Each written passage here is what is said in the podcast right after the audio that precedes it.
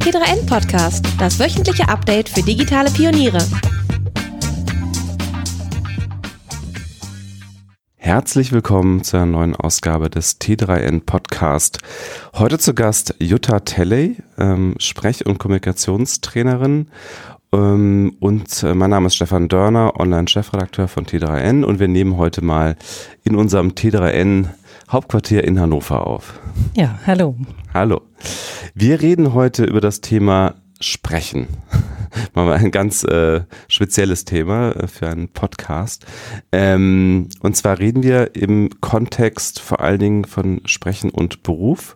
Mhm. Ähm, also die Stimme und wie man Dinge ausspricht. Ich versuche jetzt gerade mich selber auf meine Aussprache zu achten. Sehr gut. Aber es wird mir nicht ganz gelingen. Ich werde immer, immer schlechter werden wahrscheinlich über die Zeit, weil die Konzentration nachlässt. Ähm, genau, du hast mich selber auch äh, trainiert in diesem Kontext. Ähm, ich habe Kurse bei dir gebucht hier in Hannover. Ähm, und du trainierst sonst auch viel Vorstell oder ja Chefs, CEOs, ähm, Leute im, im Business-Kontext allgemein, die Reden halten, Vorträge halten, ähm, irgendwas mit der Stimme, mit der Sprache äh, machen. Ähm, vielleicht mal ganz grundsätzlich zum Beginn, wie laut oder leise sollte jemand reden? Ähm, ich kenne das selber auf Bühnen, dass mir aufgefallen ist, dass Leute, die sowieso schon so eine gewisse Autorität haben, weil sie zum Beispiel be bekannt sind und weil Leute ihnen zuhören, dass sie oft so die Tendenz haben, ganz leise zu reden, sodass sie alle Leute dazu zwingen, ihnen sozusagen zuzuhören oder vielleicht die Leute sogar auch freiwillig lauschen. Ist das so ein, ist das so ein, so ein Trick auch oder ähm, wer, wer kann oder muss man sich das leisten können, leise zu reden oder wie, wie siehst du das? Ja, das ist eine spannende Frage. Also erstmal herzlichen Dank nochmal für die Einladung. Gerne, ich freue mich gerne. total hier zu sein und über dieses Herzensthema zu sprechen. Ja, ich trainiere ja, wie du gesagt hast, ähm, vom Vorstand bis zum Studenten oder zum Startup alle. Und das, was du gerade angesprochen hast, ist natürlich ein Phänomen, was ich kenne, was wir, glaube ich, alle irgendwie schon mal erlebt haben, dass Menschen sehr leise sprechen oder aber das Gegenteil, dass sie schreien, mhm. dass sie auf der Bühne stehen und im Grunde zu laut sprechen, ja. Und man hat eigentlich die ganzen Facetten der, der Darstellung, des Ausdrucks, glaube ich, schon mal gesehen. Und das Stimm- und Sprechtraining ist ja deshalb auch so spannend, weil sehr, sehr unterschiedliche Menschen mit unterschiedlichen Voraussetzungen zu mir kommen und sich ja auch im Ausdruck sehr unterscheiden. Und spannend finde ich eben, darüber haben wir ja auch schon häufiger gesprochen, so um, ähm, zu zweit, aber das kennt, glaube ich, auch, kennen, glaube ich, die meisten, die schon mal Redner gehört haben, dass wir natürlich bestimmte Attributionen haben. Mhm. Also wir hören jemanden leises und genau das, was du gerade beschrieben hast, denken wir vielleicht, okay, diese Person hat es gar nicht nötig, ja, sich so viel Raum zu nehmen, da höre ich vielleicht sogar freiwillig zu und bin ganz neugierig. Das können natürlich auch so ganz bewusste Inszenierungen sein. Mhm.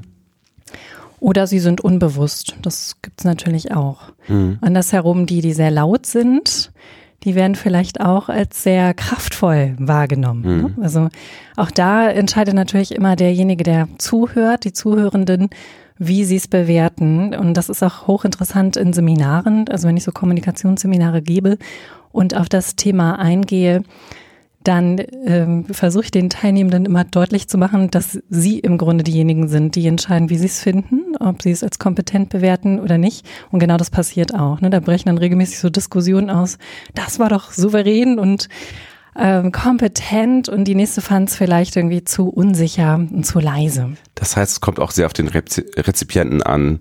Auf äh, jeden Fall. Und das, das, da kann man gar nicht allgemein sagen, laut, leise ist in bestimmten Kontexten gut oder schlecht, sondern man muss sich da auch so ein bisschen auf das äh, Publikum sozusagen einstellen, ja? Genau. Das ist so Teil der professionellen Vorbereitung, sich genau zu überlegen, wer vor einem sitzt oder wer zuhören wird. Mhm und da auch eine Vorstellung zu entwickeln, was die brauchen. Ne? Mhm. Und natürlich auch, was die Erwartungen an mich jetzt Sprechende sind, mhm. aber auch meine eigenen Erwartungen, wie ich darüber kommen möchte, wie ich mich verkaufen will, wie ich vielleicht wirken will. Verkaufen ist ja gleich vielleicht zu negativ, ja. ja? Es muss ja vielleicht auch zur Person äh, passen. Ne?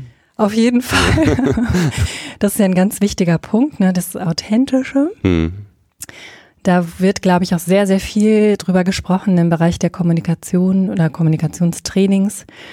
Und das ist auch ein Begriff, den, den man, finde ich, definieren muss. Ne? Mhm. Also es muss zu jemandem passen, es soll ja authentisch sein, aber das heißt für mich eigentlich eher, es soll wesensgemäß sein. Mhm. Also ich finde so in Anlehnung an Friedemann Schulz von Thun ganz schön, sich so vorzustellen als Kommunikationsideal.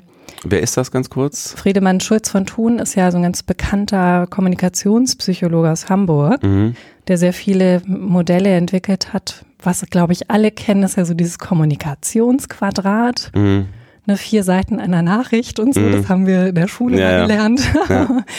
Und der hat aber ganz, ganz viele, oder er und sein Team ganz, ganz viele tolle äh, Modelle entwickelt zum Bereich Kommunikation, unter anderem halt dieses Kommunikationsideal. Mhm.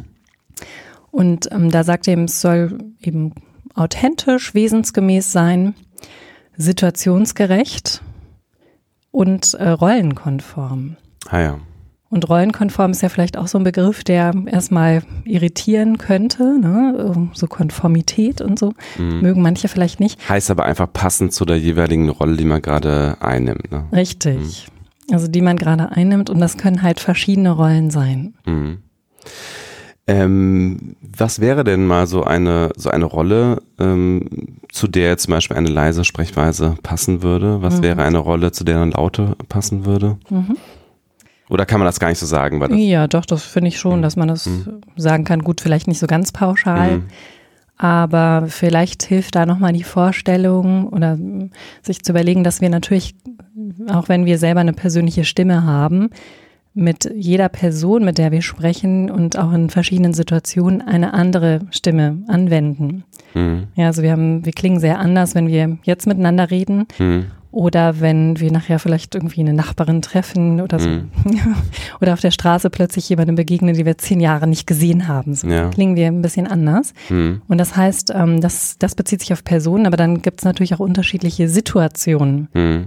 Das heißt, wenn ich in der Bahn unterwegs bin und ein Gespräch führe, dann wäre es da höchst angemessen, so eine intimere Stimme Mhm. anwenden zu können, damit wichtige Informationen nicht nach außen treten. Mhm. In einem, in einer Besprechung, in einem Seminar wäre es aber gut, eine klangvollere Stimme, resonanzreichere Stimme zu benutzen, Ja. auch wenn ich vielleicht nur mit einem Teilnehmer oder einer Teilnehmerin spreche. Mhm. Das ist ja häufig so ein Fehler, der passiert. Ja, das sehe ich ganz häufig so in meinen Workshops, gerade wenn es um Stimme geht. Das ist immer ein tolles Beispiel, was ich dann mal gleich allen transparent mache, die Armen. Ähm, wenn es um Feedbackrunden geht, dass dann Teilnehmende sich eben der, dem, der Feedbacknehmerin ähm, zuwenden und sprechen, aber die ganze Gruppe nicht mehr mit einbeziehen, stimmlich. Ah, also ja. sehr leise Mhm. werden. Mhm. Man könnte sagen, das ist dann halt so diese intime Sprechweise, die dann aber in dem Kontext gar nicht angemessen ist. Verstehe. Also hier Mhm. müsste man, obwohl man eigentlich nur eine Person adressiert, alle anderen vom, von, vom Stimmvolumen mit einbeziehen. Ja. Und das kann man üben. Ja, mir fällt ja immer ein riesengroßer Unterschied ähm, kultureller Art auf zwischen den USA und Deutschland.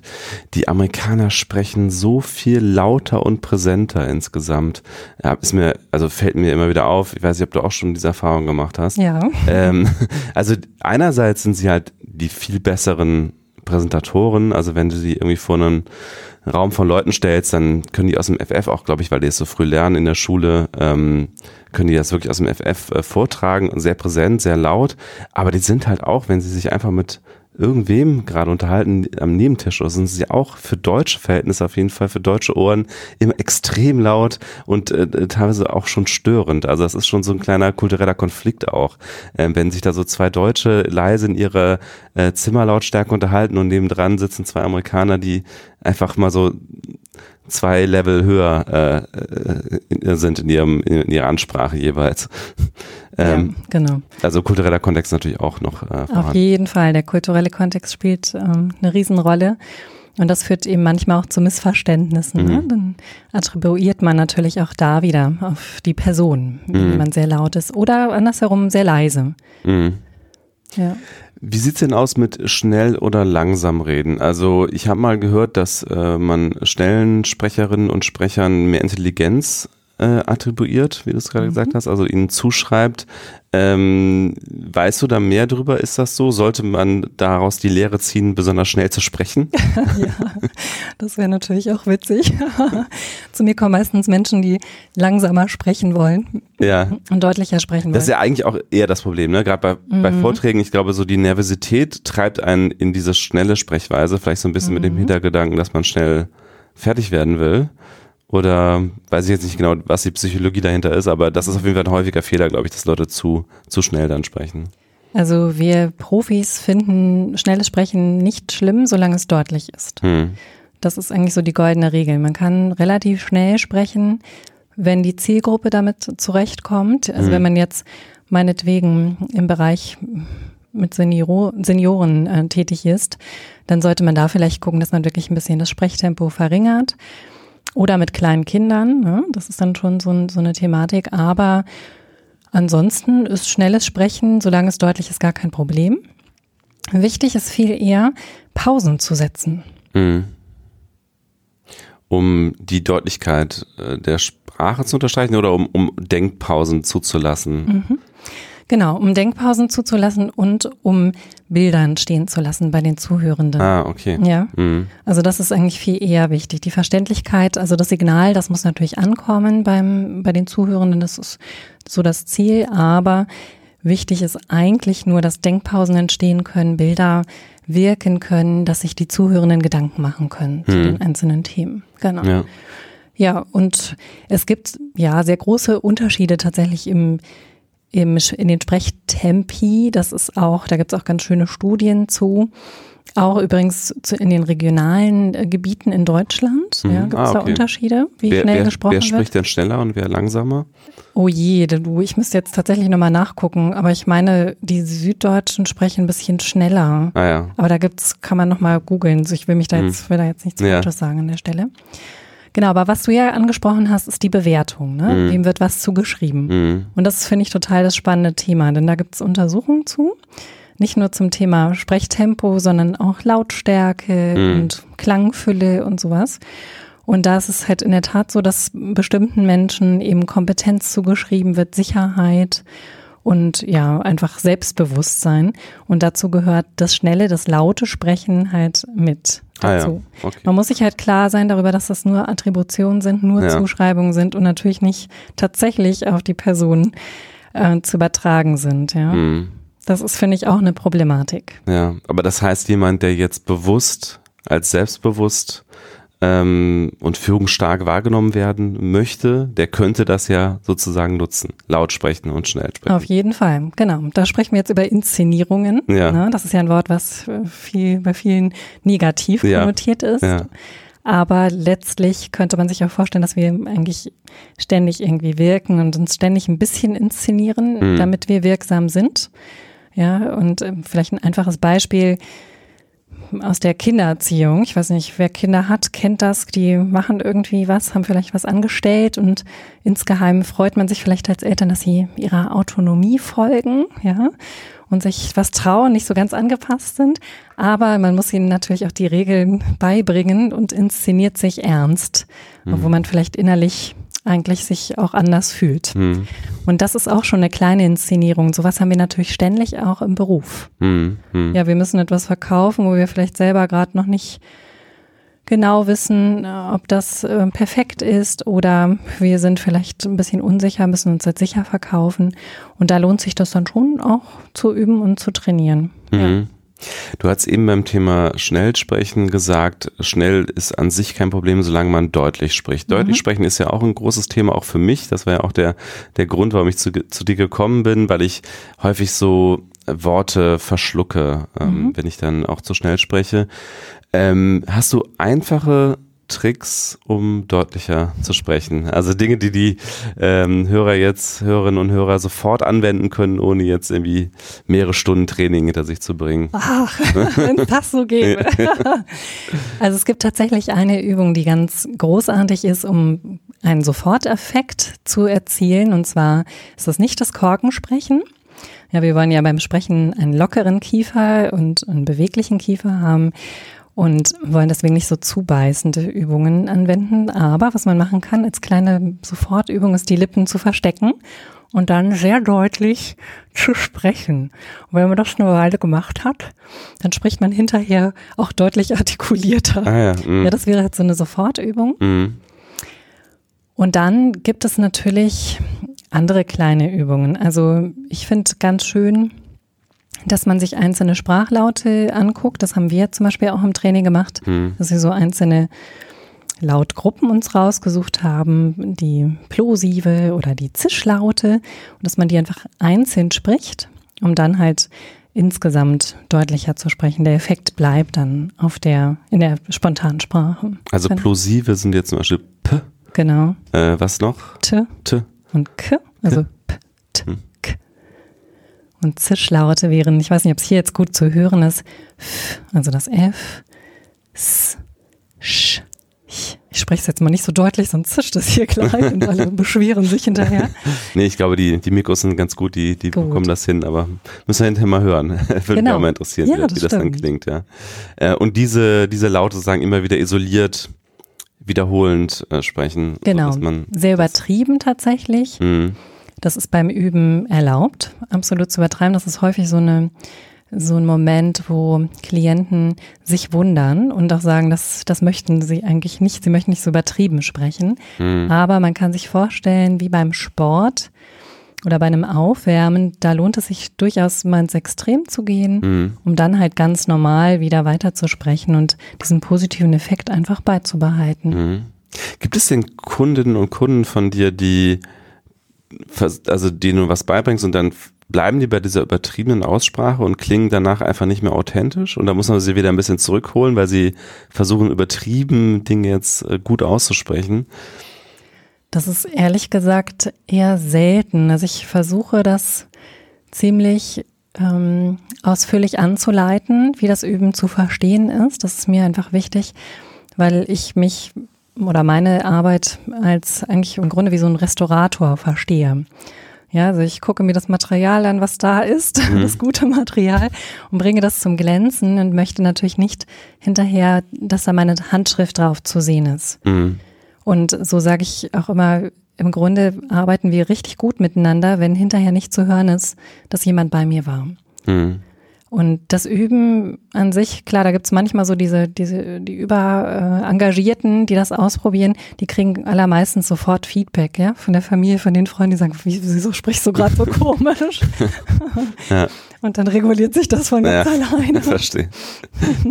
Was sind denn so die häufigsten Fehler in der Aussprache, die dir auffallen? Also sowohl jetzt im, im privaten Umfeld als auch vielleicht, wenn du ähm, Fernseh schaust, äh, Radio hörst. Also ähm, was sind so die, die, die, Pro die großen Problemfelder, die, die in der Gesellschaft vorhanden sind, was, was die Aussprache angeht? Ja, also was ich spannend finde, ist, dass die meisten Erwachsenen glauben, dass es keine Aussprachefehler bei Erwachsenen gibt.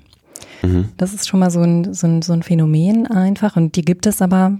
Wir sind einfach sehr, sehr gut darin als Laien, die zu überhören. Mhm. Und was ich sehr häufig wahrnehme, sind Fehler in der Aussprache der Zischlaute. Das wäre halt so das klassische Lispeln, ja, dass die Zunge dann vorstößt oder die Zischlaute nicht richtig bildet oder der, der klassische Schetismus, ja, dass das Sch nicht deutlich gesprochen wird, dann wird's eben, wird Schule zu Schule und so. Das hört man häufiger. Kannst du auch die Zischlaute nochmal nachmachen, wie das dann falsch klingt? Das Lispeln, wie Ja. so ein, ne, zum Beispiel sieht man so die Zunge Mhm. zwischen den Zähnen, das kann man trainieren, das ist aber mühselig. Mhm. Ja, da muss man wirklich sehr, sehr viel üben. Lohnt sich aber, finde ich, weil gerade das Lispeln auch negative Attributionen, Mhm. Zuschreibungen Ja. hat. Also dass man jemand für weniger intelligent zum Beispiel hält. Oder? Häufig, ja, das ist äh, ne, eigentlich Mhm. total unangebracht, aber es Mhm. passiert. Genau, der Schetismus ist eben das, was ich gerade beschrieben habe. Also statt SCH wird ein Ch gesprochen oder so ein Ch, so ein seitliches Rausschieben der Luft. Ist das auch ein bisschen regional äh, verankert? Eigentlich nicht. nee, okay. Nee, nee, das zieht sich so durch. Mhm. Genau, und dann gibt's halt noch den Klassiker, dass die Endungen verschluckt werden. Mhm, da haben was wir ich ja auch irgendwie genau drauf und runter geübt.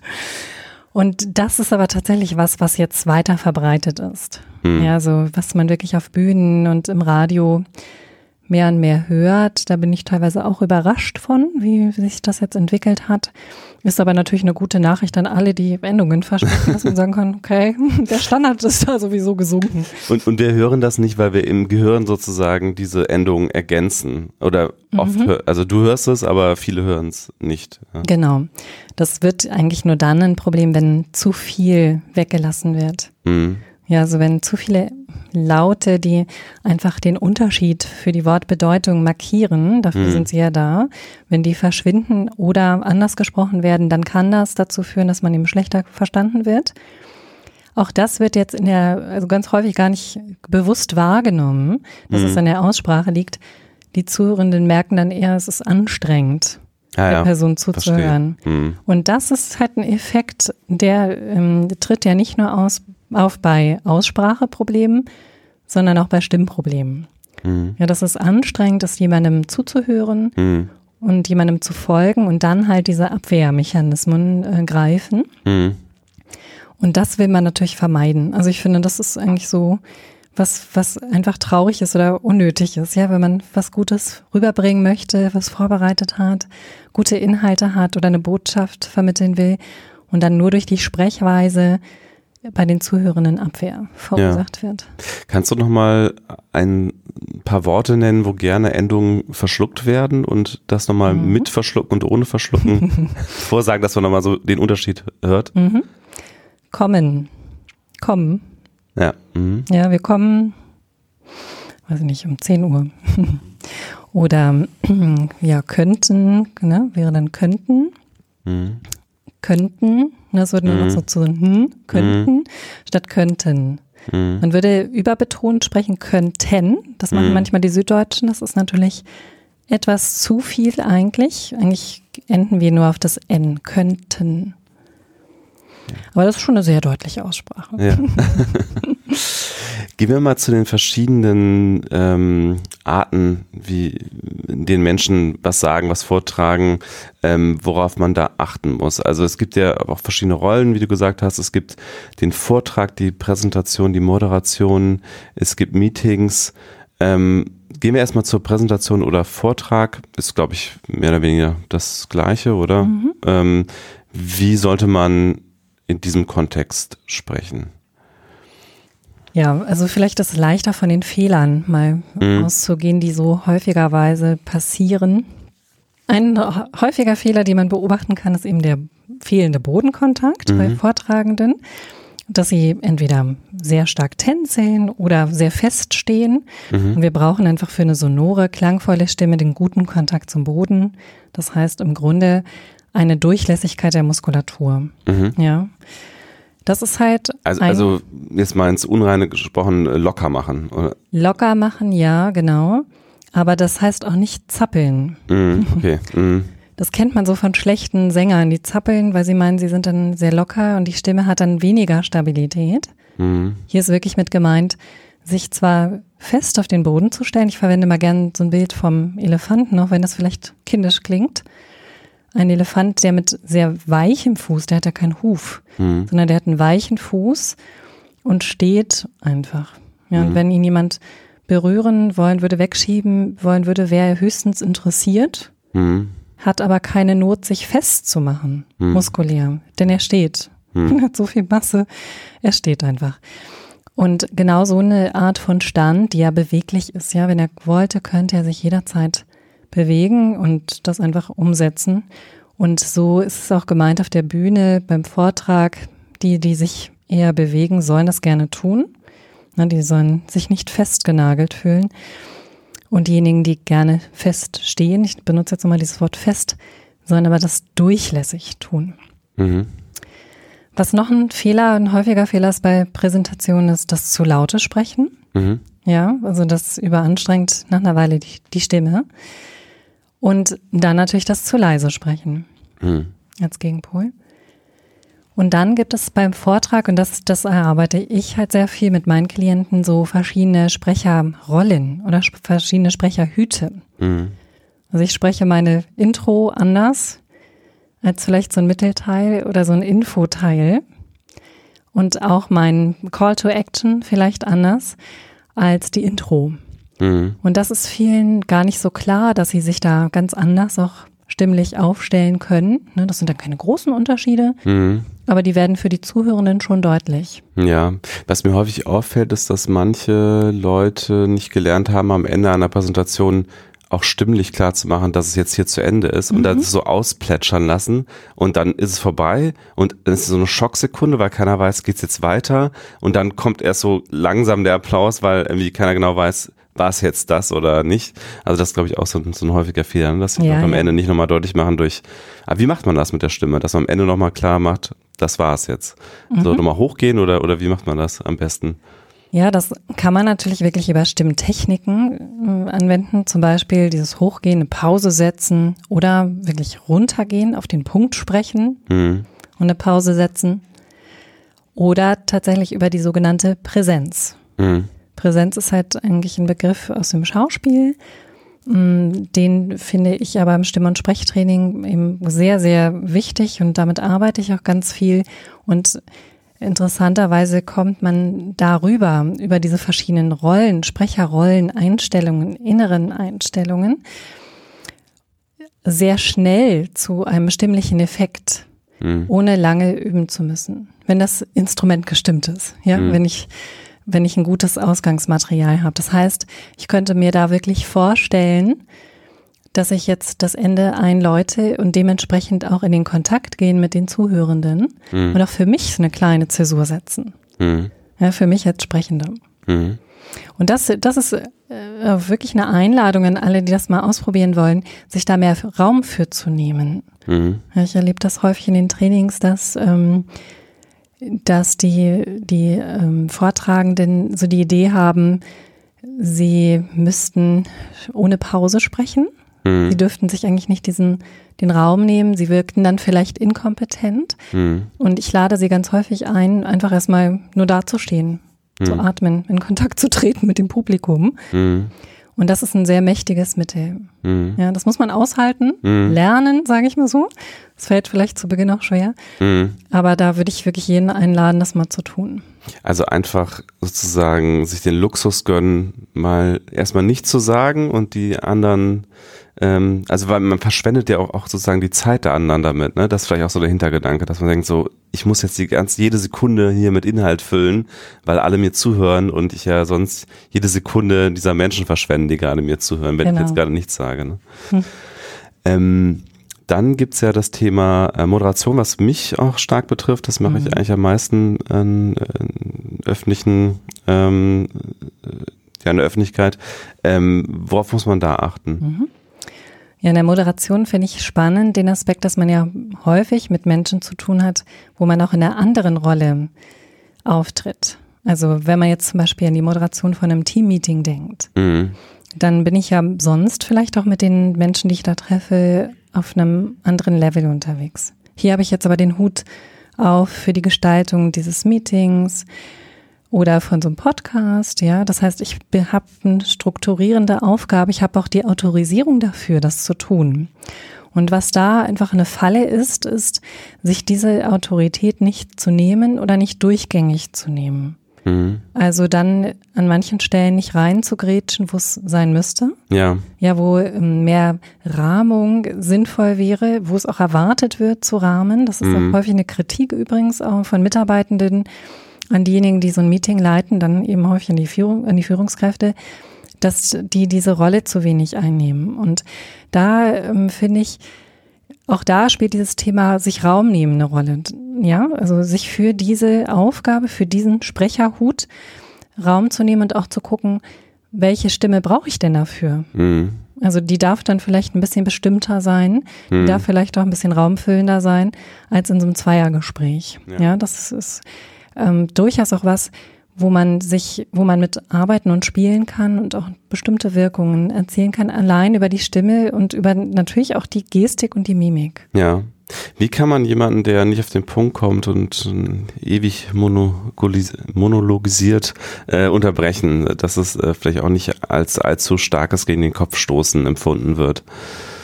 Denkst du eher an ein Meeting oder? Äh, beides. Also mhm. sowohl ein Meeting, wo jemand jetzt wirklich sehr, sehr lange äh, Rede hält quasi und alle merken so, das führt uns gerade nicht weiter, äh, als auch einfach eine ganz klassische Moderation äh, auf der Bühne und mhm. jemand hält einen langen Monolog. Mhm.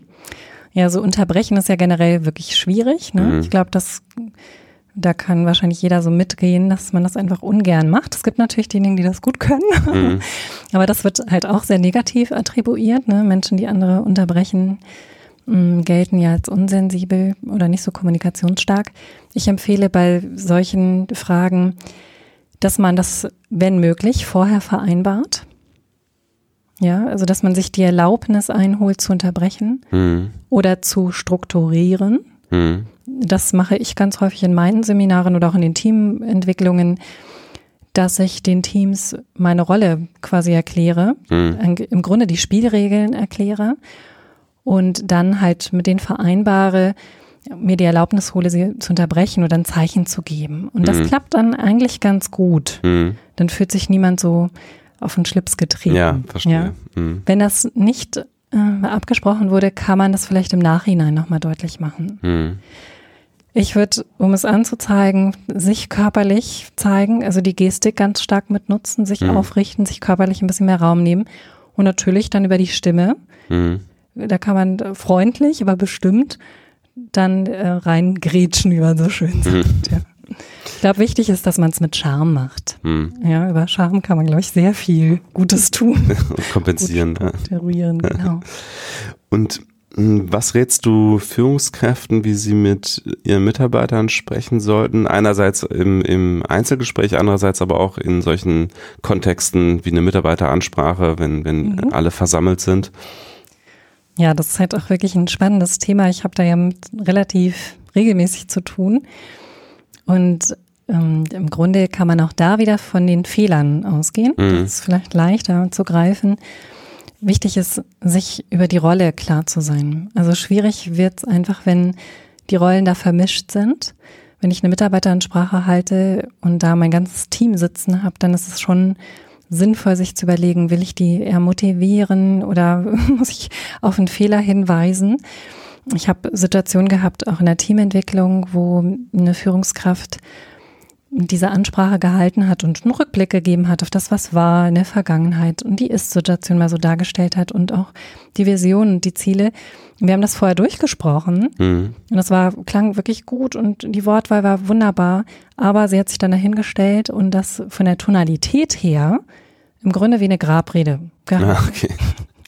Und das führte dann dazu, dass das ganze Team hinterher so verstört war und wir im Grunde gar nicht mit den Themen weiterarbeiten konnten, die anstanden, mhm. weil die erstmal wieder aufgearbeitet haben, was da auf dieser Beziehungsebene, auf diesem Beziehungsangebot der Stimme rübergebracht wurde. Die mussten erstmal klarstellen, wie geht's uns jetzt hier eigentlich mhm. mit der Führungskraft? Ja, also mhm. das war definitiv ein Fehler.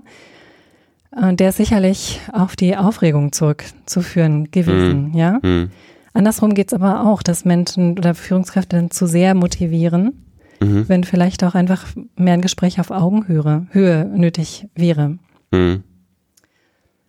Ja, also da eine, eine gute Vorbereitung ist da sicherlich hilfreich. Mhm. Und dann lass uns nochmal zur ganz klassischen Rede kommen. Mhm. Also so eine Rede eines Politikers, einer Politikerin, ähm, da hat sich natürlich auch kulturell was verändert ein bisschen. Ne? Also ich meine, ich glaube, früher ähm, waren solche Reden noch so ein bisschen aufpeitschender. Gut, ich meine, jetzt äh, in, in der Zeit der Nazis natürlich sowieso nochmal auch ganz anders, aber ich glaube, da hat man auch so ein bisschen dadurch so einen kulturellen Wandel erlebt, ne? dass, dass ähm, ähm, die Rede auch so ein bisschen mehr Zwischentöne hat. Aber wie, wie macht man eine gute Rede? Wie hält man eine gute Rede? Ja, wie hält man eine gute Rede? Auf jeden Fall ist ganz wichtig, wenn man eine Rede hält, die, die man wirklich vorlesen muss, wo der Wortlaut exakt sein muss, dass sie erstens wirklich fürs Sprechen geschrieben wurde. Mhm. Das ist also ganz, ganz essentiell. Das ist eigentlich bekannt, aber wird häufig auch wieder vergessen. Ja, also man muss wirklich schreiben fürs Sprechen. Und das heißt kurze Sätze? Das heißt kurze Sätze, da gibt es eine ganz, ganz tolle Literatur auch zu. Das heißt auch zum Beispiel Redundanzen einbauen. Mhm. Ja, weil wir natürlich in der auditiven Merkspanne wesentlich weniger zur Verfügung haben. Wir können auch nicht zurückspulen, hm. wenn wir eine Rede hören. Wir brauchen Wiederholungen. Hm. Auch ist ein Unterschied im mündlichen, dass wir das Wichtige zum Schluss sagen. Ah ja, okay. In Sätzen. Ja, das ist also ganz anders als in der Schriftsprache, wo man hm. so mit Headlines arbeiten kann. Das würde man in der Rede nicht machen. Mhm. Und man würde natürlich immer diese Nominalisierung vermeiden. Mhm. Also man würde eben sehr versuchen, in Bildern und verbal also mhm. mit Verben mhm. zu, zu sprechen, sprich zu schreiben. Mhm. Wichtig ist dann halt noch, und das ist auch gar nicht so leicht, das kennen, glaube ich, diejenigen, die halt sich schon mal so Politikerreden angehört haben oder abgelesene Reden gehört haben. Es soll natürlich nicht vorgelesen klingen. Ja. Und das ist gar nicht so leicht. Ja, also es gibt dann dieses Fachwort Sprechdenken. Mhm. Das heißt, wir wollen dann eigentlich beim Reden, beim Vorlesen die Worte neu denken. Ah, okay. Ja, und das ist etwas, was man üben und trainieren kann. Das kennen Journalisten, Radiosprecher natürlich. Ja, die müssen das rauf und runter üben. Mhm. Also jedes Mal wieder das Neudenken, was wir da sprechen. Ah ja, okay. Genau. Also was man hört sozusagen ist, wenn jemand gar nicht mehr inhaltlich dabei ist und gar nicht mhm. mehr diese Dinge denkt, die er gerade sagt, sondern eigentlich abliest und das sozusagen so seelenlos äh, vorliest. Ja. ja, und das hat natürlich einen sehr negativen Effekt auf die Zuhörenden. Ja. ja. ja das ist allermeistens sehr schwierig, dem dann zu folgen, mhm. weil wir in Resonanz gehen mit diesem bewusstlosen Vorlesen. Wir gehen dann halt auch so ins Bewusstlose, mhm. ans Mittagessen mhm. oder an die To-Dos, die noch anstehen. Und das liegt einfach daran, dass ähm, die, die Melodie, die Lebendigkeit im Sprechen fehlt. Das ist so ein bisschen so, wie wenn man auf so eine schleudernde Waschmaschine guckt. Mhm. Da weiß man, wie es weitergeht und wird sehr schnell gelangweilt. Ja, ja, so. Ich glaube, es gibt sehr wenige Menschen, die das hinbekommen, was abzulesen, dass man es wirklich gar nicht hört. Ich habe ein Beispiel selber äh, sehr lebhaft in Erinnerung, ähm, und zwar war das Kevin Spacey.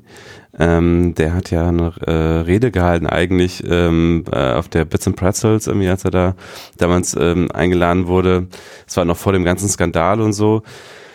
Und ich weiß, dass er in der Nacht vorher sehr, sehr lange unterwegs war in München äh, und äh, der ist dann irgendwie trotzdem stand er um 10 Uhr auf der Bühne und äh, sah total fit aus und es ist wirklich so ein Profi offenbar. Und ähm, es hat niemand in diesem Saal gemerkt, dass er vom Teleprompter abgelesen hat. Also das war komplett abgelesen, jedes Wort, aber der hat es so perfekt hinbekommen, dass man wirklich gedacht hat, der hat sich das alles in dem Moment ausgedacht. Und das ist dann, glaube ich, die ganz hohe äh, Schauspielkunst sozusagen. Ja, genau. Ja, ja toll, faszinierend. Ne? Ja. Und dann zu allerletzt noch äh, dieses Medium, der Podcast. Mhm. Ähm, ja. Was ist da wichtig? Ja, das, der Podcast ist ja ein spannendes Medium, weil man da nicht so perfekt sprechen muss, wie jetzt im Radio zum Beispiel. Mhm. Und beim Podcast wäre so ein typischer Fehler, der passiert, dass man die Zuhörenden vergisst. Mhm. Also wir können jetzt ja mal das machen, was man eigentlich nicht macht. Ja, wir sprechen mal dich an als Zuhörende, als Zuhörende. Die sollten wir, dich sollten wir halt im Idealfall mit im Hinterkopf haben. Wenn es so ein reines Küchengespräch ist, ja, so diese, dieses Zweiergespräch, dieses intime Gespräch, dann haben wir vielleicht als Sprechende zu wenig Präsenz.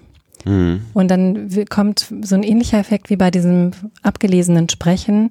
Dann fühlen sich vielleicht die Zuhörenden nicht ganz so mitgenommen. Mhm. Ja, also es lohnt sich da, ein bisschen mehr Präsenz zu haben, die Zuhörenden mit in den Blick zu nehmen und wirklich auch die Zielgruppe im Hinterkopf zu haben. Was wollen die eigentlich hören? Ja, also muss man sich so ein bisschen ein Publikum im Hintergrund vorstellen. Ja, genau. Man, ja. Mhm. Finde ich schon sinnvoll. Ja. Mhm. Auf jeden Fall. Und natürlich das deutliche Sprechen. Also ich finde schon, auch wenn wir jetzt oder ich jetzt auch relativ schnell hier spreche, für meine Verhältnisse, ich kann das auch langsamer, ähm, dann finde ich schon wichtig, es soll deutlich sein. Mhm. Denn das ist auch was, was für die Zuhörenden sonst sehr anstrengend wird. Mhm. Dann wollte ich zum Schluss nochmal zum Thema Stimme und Karriere kommen. Ich mhm. habe ein Interview gefunden bei Spiegel Online mit einem Wirtschaftspsychologen, ähm, äh, der Florian Becker heißt. Und der hat gesagt, Körpergröße und eine tiefe Stimme korrelieren ebenfalls messbar mit Erfolg. Also da ging es so um Erfolgsfaktoren äh, im Beruf und äh, das Fazit war so, äh, dass Leistung nicht wirklich das ist, was jetzt am Ende belohnt wird, sondern eher so andere Dinge, Netzwerken und eben auch solche ganz körperlichen Dinge. Ähm, da frage ich, wie soll man, wie soll man damit umgehen? Das ist natürlich einerseits eine Ungerechtigkeit, äh, also dass eine tiefere Stimme offenbar ähm, den Erfolg messbar beeinflusst im positiven Sinne. Auch wie soll man als Frau damit umgehen? Die mhm. Frauen haben ja in der, im Schnitt nun mal einfach biologisch eine höhere Stimme. Gibt es Frauen, die im Beruf tatsächlich bewusst versuchen, ihre Stimme tiefer zu machen? Ist das sinnvoll? Wie, wie siehst du das? Mhm. Ja, das ist wirklich ein großes Themenfeld. Was auch to total spannend ist, wie ich finde. Also die Kollegen Appel und Pescher, die haben das untersucht, mm, wie Attributionen bezüglich der Stimme und des Sprechens im beruflichen Kontext zu sehen sind. Und tatsächlich gibt es genau diese Faktoren, ja. Mhm. Das, das natürlich für die Karriere es ausmacht, wie ich auftrete, weil diese Zuschreibungen stattfinden. Mhm. Gleichzeitig finde ich ganz wichtig, dass man sich das eben klar macht, dass das diese Zuschreibungen sind, dass es nichts mit der tatsächlichen Kompetenz zu tun hat. Ich glaube, da müssen wir, oder finde ich, müssen wir als Gesellschaft auch nochmal gucken, weil wir natürlich hier in, in Deutschland sehr stark auch die Lauten, die Schnellen bevorzugen. Und all diejenigen, die halt ein bisschen leiser sind, die introvertierter sind, haben da eher Probleme. Meinst ja? du, das ist wirklich ein deutsches Phänomen? Also mm, ja, ich also ich denke das schon und ich habe witzige Erlebnisse gehabt auch im Coaching. Ich hatte mal einen Fall mit einem, einem jungen Mädchen, einer, einer Teenagerin, die zu mir geschickt wurde von ihrem Vater. Hm. Das ist eher selten jetzt bei mir, aber das sind dann schon mal so Fälle, so Ausnahmefälle, die ich mir anhöre, weil ich es spannend finde. Der hatte sich so große Sorgen gemacht, weil die so, so still ist. Mhm. Und hatte die Sorge, dass sie einfach nicht einen guten Start ins Berufsleben finden wird aufgrund mhm. dieser Eigenschaft. Und interessant war aber, dass die ganz lange in Zentralamerika gelebt hatten. Mhm. Und dass dort, wie sie mir erzählt hatten, im Schulsystem komplett andere Regeln herrschten. Die mündliche mhm. Noten gab es nicht. Mhm. Die schriftlichen Noten zählten. Hm. Und so hatte dieses Mädchen gar nicht die Idee, gar nicht das Konzept davon, dass sie hier in der Schule laut sein müsste, hm. verbal sehr stark sein müsste und sich halt hier verbal profilieren muss. Hm. Das hatte sie einfach nicht verinnerlicht. Und da reichten im Grunde zwei Gespräche zu, dass wir überlegt hatten, was bedeutet das jetzt in so einem System, sich zu bewegen? Jetzt kann ich mich ja entscheiden, ich bleibe mir selber treu und verlasse mich auch darauf, dass ich da gesehen werde. Das finde ich auch auf jeden Fall ein Recht, was mhm. jeder haben sollte. Und wenn ich aber die Spielregeln des Systems kenne, dann kann ich natürlich auch entscheiden, wann ich mich dem anpasse, um etwas Bestimmtes zu erreichen. Mhm. Und so verstehe ich halt auch diese Techniken im Stimm- und Sprechtraining. Mhm. Ja, dass sich jemand Introvertiertes durchaus mal mutig zeigen kann für eine Präsentation und auch weiß, wie er sein Lampenfieber oder ihr, wie sie ihr Lampenfieber überwinden kann und trotzdem souverän wirkt und dann in anderen Momenten aber wirklich ganz unverstellt auch wieder introvertiert sein kann. Mhm.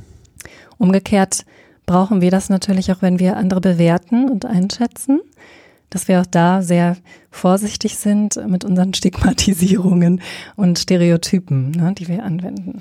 Da ist halt die Frage, inwiefern können wir uns das abtrainieren? Ist das was, was gesellschaftlich konstruiert wurde? Oder ist das ganz tief in uns verankert durch Evolution? Mhm. Ähm, ist natürlich eine Frage, die wir jetzt hier nicht wissenschaftlich beantworten können, aber man könne zumindest mal so ein bisschen spekulieren und äh, theoretisieren. Mhm. Ähm, was sind so deine, deine, Gedanken dazu? Ja, also ich blicke da von zwei Seiten drauf. Das eine ist wirklich das Körperliche, mhm. nochmal sich anzuschauen. Da ist es ja, du hast ja vorhin angesprochen, die Frauen, die halt höher sprechen. Da ist es einfach gegeben, gesetzt, dass Frauen eine höhere Stimme haben. Also Frauen sprechen Klar. ganz natürlich ungefähr mhm. eine Oktave höher, mhm. Oktave so viel, mhm. als Männer. Das heißt, sie können gar nicht so tief sprechen wie, wie Männer. Und allermeistens ist ja auch immer noch so, dass halt Männer ein bisschen anders gebaut sind als mhm. Frauen. Also auch von daher eine andere Stimme haben durch mehr Masse, durch mehr ähm, Resonanzräumen, die da so mhm. zur Verfügung stellen. Das ist so das eine. Das heißt, da gibt es ganz viele unveränderbare Faktoren, die mhm. mit reinspielen. und die natürlich Eindruck machen. Also jemand, der halt körperlich sehr stark ist, der hat natürlich andere, eine andere Wirkung als jemand, der ganz Mhm. zart ist, meinetwegen. Ja, also das ist so das. Und da kann man dann aber trotzdem natürlich noch an Nuancen arbeiten. Also wenn, wenn wir jetzt nochmal auf die, die hohe Frauenstimme vielleicht kurz eingehen. Die ja häufig so negativ attribuiert wird. Auch das hat ja historische Gründe, Mhm. ne? gesellschaftliche Gründe. Ähm, da kann man gucken, welchen Stimmklang sie benutzt. Also das Timbre, das sogenannte. Ich kann ja sehr hell sprechen. Ja, so ich kann ein bisschen mehr so in so eine Breitenspannung gehen oder ich kann die Mundwinkel entspannt lassen. Ah ja. Und das verändert das sogenannte Timbre. Ich spreche also hell oder dunkel. Mhm. Und da kann man dann durchaus mitspielen und sagen, in ernsten Situationen spreche ich vielleicht auch ernst, also mit einem Mhm. dunkleren Timbre. Das dunklere Timbre wird übrigens häufig als kompetenter Ah ja. gewertet. Mhm. Und in anderen Situationen, wenn ich eben jemand meinetwegen zehn Jahre nicht gesehen habe und auf der Straße wieder treffe, da wäre es sehr komisch zu sagen, hallo, schön dich wiederzusehen. Ja, so.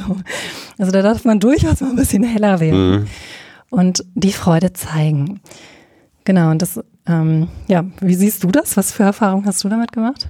Mm, Also ich, ich bin mir nicht, also was, was ich eben meinte mit evolutionär, war Mhm. jetzt natürlich nicht, dass Männer eine dunklere Stimme haben als Frauen. Das ist natürlich biologisch. Mhm. Äh, Das ist klar, dass das jetzt nicht gesellschaftlich konstruiert ist. Ich meinte eher die Wirkung davon, ob das, ob das evolutionär in uns verankert ist oder ob das gelernt ist. Äh, Da bin ich mir selber nicht sicher. Mhm. Ähm, wobei natürlich klar, irgendwie der größere Körper, äh, die größere Erscheinung, das ist, glaube ich, das ist, glaube ich, schon uns irgendwie genetisch verankert, dass wir davor erstmal mehr Respekt haben, einfach weil es überlebenswichtig war, äh, Menschen, die stärker waren, erstmal zu respektieren, glaube ich, einfach revolutionär bedingt. Ne? Also wer, wer äh, irgendwie gegen jemand ähm, rebelliert hat, der körperlich stärker war, der hat wahrscheinlich nicht überlebt, deswegen, oder in vielen Fällen nicht überlebt. Und deswegen ist es, glaube ich, ganz, ganz tief in uns verankert, dass wir erstmal größeren Personen, stärkeren Personen mehr Respekt äh, ähm, gegenüber zeigen als, als äh, Personen, die uns körperlich unterlegen sind. Äh, aber ich glaube, es ist wichtig, dass man sich das einfach bewusst macht und auch bewusst macht, dass das in unserer heutigen Welt in einem äh, Geschäftskontext eigentlich nichts zu suchen hat, dieses evolutionäre Erbe, dass wir versuchen, das dagegen anzugehen. Ne? Also Mhm, auf, genau. auf dem Verstandeslevel sozusagen. Finde ich auch ganz wichtig. Genau. Genauso wie das Schreien übrigens. Ne? Also Mhm. jemand, der schreit, wird in der Regel nicht so ernst genommen, weil man da im Grunde nur abwarten muss, bis die Stimme versagt. ja, ich finde auch, davon können wir uns lösen, von diesen Zuschreibungen. Mhm. Okay, ich würde sagen, wir haben, glaube ich, das, das Thema ganz gut ähm, umfassend äh, behandelt. Äh, Mhm. Vielen Dank nochmal dafür, dass du gekommen bist. Ja, sehr gerne. Ähm, wer jetzt äh, mehr über dich erfahren will, der kann wahrscheinlich einfach nochmal googeln. Ne? Mhm. Äh, ähm, Jutta äh, Telley. Genau, jota-telly.de, .de. da ist viel zu finden und natürlich über den Social Media Kanälen, die ganz normalen. Alles klar. Ja, Ja, dann vielen Dank nochmal fürs Kommen, äh, für die interessanten Infos und danke euch äh, fürs Zuhören. Bis zum nächsten Mal. Tschüss.